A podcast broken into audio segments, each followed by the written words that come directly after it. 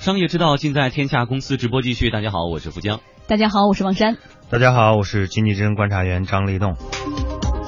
好，接下来我们来关注网购活体宠物陷阱多多。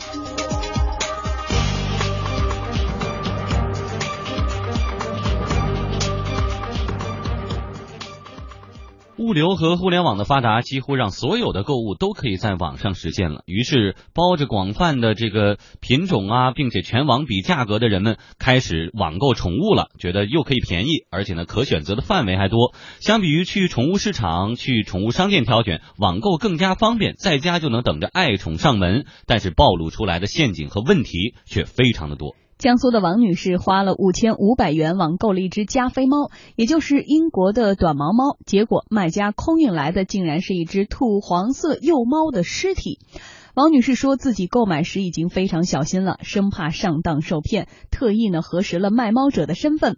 她查看营业执照，浏览了他的社交空间，发现呢对方晒着数十份的交易记录和宠物照片，觉得靠谱才下单的，没想到还是被骗了。联系退款之后呢，王女士居然被那位自称爱猫的卖家给拉黑了。王女士说，这个骗子在贴吧里至少恶意欺骗了十多位的消费者。网购活体宠物被坑的事情真的是时有发生。刚才说的是卖猫的啊，还有卖狗的。北京的岳女士本来想买一只母的泰迪犬，对，但是呢，卖家给发过来的时候一看，却是个公狗。当时想买狗嘛，在网上找了一下比较有知名度大的嘛。他当时我看他网站，他做的全车比较正规。我问他我说怎么支付啊？他告诉我用手机微信支付就可以。我说那也好。他说你先必得先给我打钱，然后我才能够给你邮狗。我说那也行。我说毕竟大全车，我说北京这么大哈，肯定得有信誉的。我就把钱先打给他了。那个他说小狗还不到日子。我说行，那我们等等。突然有一天晚上就给我发来微信说，哎呦你那狗我给你发出去了。啊，你你就等着明天你去接收吧，机场会给你打电话的。我老婆我爱人上机场去接，我咱们签完字以后，我爱人一拎箱子，我都签完字了。啊，我说不对呀，我说他好像是个公狗，不是个母狗。我我这上车把箱子一打开一看，我我当时我就懵了。买来容易，想退就难了。尽管呢承认发错货，但是卖家很强硬的表示说，宠物空运非常麻烦，运过来还不一定死活呢，拒绝退货。四川的小福更是被网购宠物卖家坑了两笔钱。本来想买一只宠物猴，定金打过去以后，卖家要求你得付全款呢。好，那全款付过去以后，卖家又要求他提前支付航空公司的空运押金。说他马上六点的一个机票准备给我寄寄过来，让我九点九点钟的样子去那个机场。那他是这样的，我们这边嗯之前。现在发货的话，他说必须要缴一个给一个那个宠物押金一千五。他说他因为收货人是我，所以说一定要让我交那个钱。交了之后的话，如果货到收款之后，他会把这个押金退给我。然后我当时想，嗯，既然都把定金给他了，我就把押金给了。哎，前前后后汇出了三千五百块钱以后，小福就再也拨不通卖家的电话了。估计是卖家能够剥削的，也都剥削的差不多了哈。其实这几个案例我们听完以后呢，还好就没有惊出一身汗，就是说这个事儿可能在咱们身上不太容易能发生。但是已经这么不靠谱，已经这种没有到货就已经先把钱给人家，而且退货又很难。包括刚才第一位女士说，她是在贴吧里边，还不是在正规的一个电商网站上。为什么还有那么多人选择这种方式去买？嗯，这个我想啊，首先是因为市场本身的这种呃相应的有这个需求，但是市场是供应不足的。呃，我们知道原来这个卖宠物的，像在北京地区的话，原来是某某地方有一个什么花鸟鱼虫市场啊，或者说是什么狗市啊等等的。但是这两年好像市场整治的这种情况之下呢，因为呃这些市场逐步被取缔了，取缔之后呢，它进入到了不同的这种宠物店，但是这个每一个宠物店。它基于这个成本的考虑，它不可能说把各种各样的满足各种需求的这个。呃，宠物都能够收集到那儿，而且是小而散。对，在这儿有一家，但是就那么两三条狗，你没错。从网络来说的话，网络有一个我们知道长尾效应，就是我在网络上任何一种需求都可以通过你的搜索，都可以通过这种你和需求的匹配，能够得到它的满足。所以呢，通过网上来啊买宠物也好，你看刚才提到买猴子，我觉得这个猴子里面其实也分很多种类型了，有些是属于。保护动物，那这是肯定是不不允许买的，对吧？不允许买卖的。那是不是普通的猴子可以买卖呢？你不可能在一个宠物店里看到一只猴子，所以我觉得这个。可能也是造成了现在很多人从网上来购买活体宠物的一个原因吧。嗯，刚才我们说的这可能是比较大意的情况哈，我还真有一个朋友在网上某知名的电商平台上买的，然后是按销量搜这家还不错，然后呢，他也没有采取这个邮递的方式，他专门找北京的店，然后呢，我跟你沟通好了，收完价钱，看好这个狗了以后呢，我上门去，是吧？咱们定这个线下交易。上门去，然后看着狗觉得还不错了，才拿回来。结果呢，拿回来这狗回家第一天洗澡的时候就掉颜色了。就根本不是他说的那个品种，不是斑点狗，是画的斑点。反正就有好多的猫腻哈。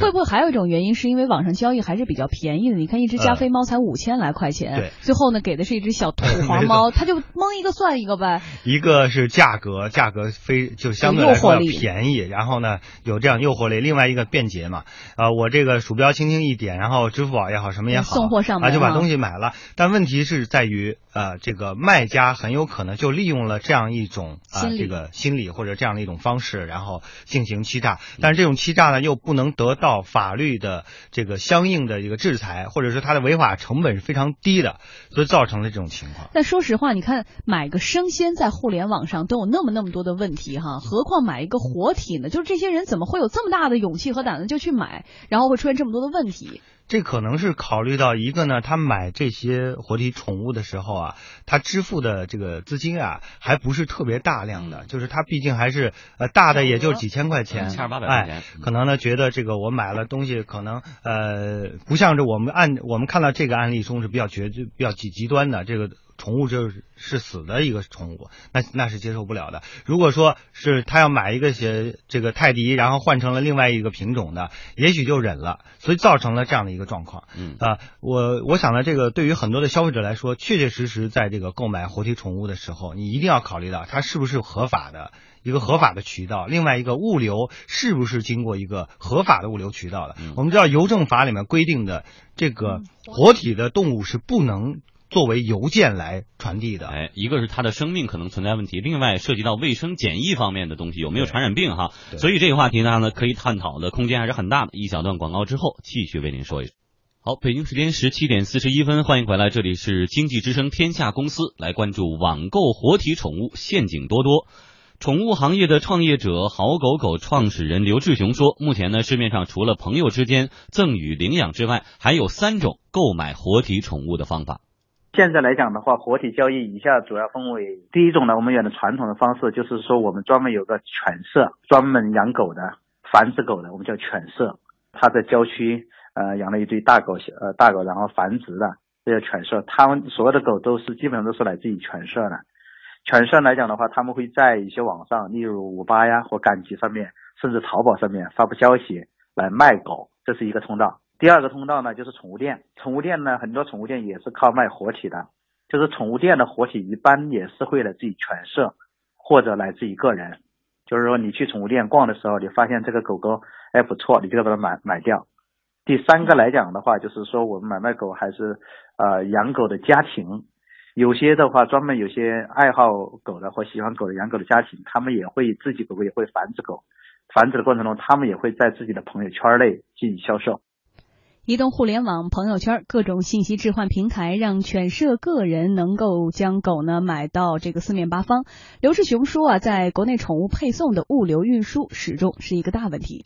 狗狗经常在托运的一些事故呢，这也是跟中国当前的整个宠物托运的这个大环境下有关系的。很多时候不安全，也有些人做事情不专业导致的。因为托运来讲，至少你那个托运箱要特别牢固。像有些狗狗和猫猫托运过来就死掉的话。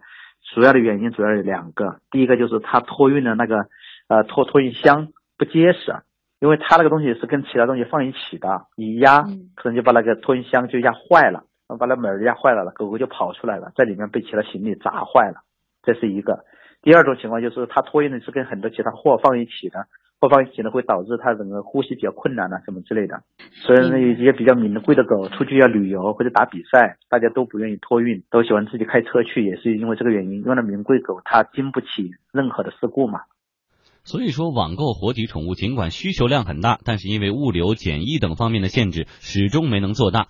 不过，已经有互联网公司盯上了这块不好啃的骨头。五八新宠就是一个宠物电商平台，它在首页直播犬舍里的各种等待交易的狗会呈现给大家，消费者可以通过视频看到小狗二十四小时的生活，而每个宠物的页面上都有它们独特的编号以及介绍。您的话可以直接来犬舍看狗狗，然后可以直接过来找你选一只，然后可以报就行。然后或者我可以加您微信，给您发狗狗的小视频或者照片，也可以给您送货上门的。嗯，外地可以发空运，但是就是空运费用是由您自己承担的，因为这是航空公司收取的。费用的话，就是有的每个地方都不一样，根据狗狗的体重呀，然后那个还有距离长短都不一样。然后我们这边是统一收费五百的，啊，可能多一些我们公司就垫付了。对对，在空运过程当中，就是有任何的健康问题的，都是我们平台承担的。对，这个您放心，我们就是给您发微信的话，给您发的是哪只狗狗，就肯定给您发哪只狗狗。如果不是的话，可以给您进行退换的。就是您从我们平台上购买狗狗的话，我们这边都会跟您签一个五八行动协议，然后您的狗狗在三十天之内都是有质保的。五八同城和北京广大优秀犬舍共同搭建的宠物交易平台，承诺的虽然好，但是在网络上的差评也不少。好狗狗的创始人刘志雄说，由于各种限制，宠物活体交易的生意并不好做。他们在平台上呢，鼓励同城赠与模式，希望大家领养宠物。我们就是倡导那个就是领养嘛，反对买卖，有买卖就有杀戮嘛，经常出现一些偷狗啊，或者狗狗被人家抢啊，就是因为有买卖嘛。社会上面包括一些就是大街小巷上面很多这种流浪狗嘛，如果你倡导领养，就很多人就把这个流浪狗领养回家了。领养的话是有一个特别严格的领养流程的，不是说谁说你要领养这个直接把狗给你就可以了。就是我有个狗狗，有个流浪狗啊，我需要领养了，我会发起一个通知，我说这个狗狗的你是一个什么样的狗，给个图片什么样的状态啊，需要找领养。那么领养下面的话就有报名的人。叫申请人，申请人过后过来的话，我们有专门的人对这个申请人的资格进行审核的。一个是看你就是家里面有没有条件领领养这条狗，第二个来讲，你这个人是不是把领养过去了，是因为爱狗，真正想养这个，审核过了过后，你才能把这个狗狗抱走的。哎，所以说宠物交易，尤其是远距离异地的宠物交易。很多的公司都搞不定，互联网公司就真的能够把这活干好吗？我觉得比较难啊，因为毕竟它这个呃涉及到大量的这个交易环节，它是在线下进行的，包括我们刚才说到的这个物流环节。如果你没有一个整套的合规的啊合法的这样的一个操作的程序的话，那始终它是处于一个灰色地带的。因为你小而散的这种平台，你要是卖这种活体宠物的话，你是没办法和那些专业的物流公司去对接的啊，包括检疫啊，包括这个在运输过程中的安全性的问题啊，等等的，是没有办法做的。如果你要做的话，那如果互联网公司呃要做这个事情，必须是有一个非常强的实力，它能够把这个把这个行业的门槛抬高了，然后通过这个比较大的资本实力，然后和专业的这个机构进行一个合作。那只有这样的情况下，我相信这个这个活物 这个网上那种呃活体宠物的这个交易才能够更规范，然后消费者才能够得到一个他真正想要的一个产品，双方能够得到一个呃。合适的一个匹配。嗯，好，谢谢立栋带来的点评。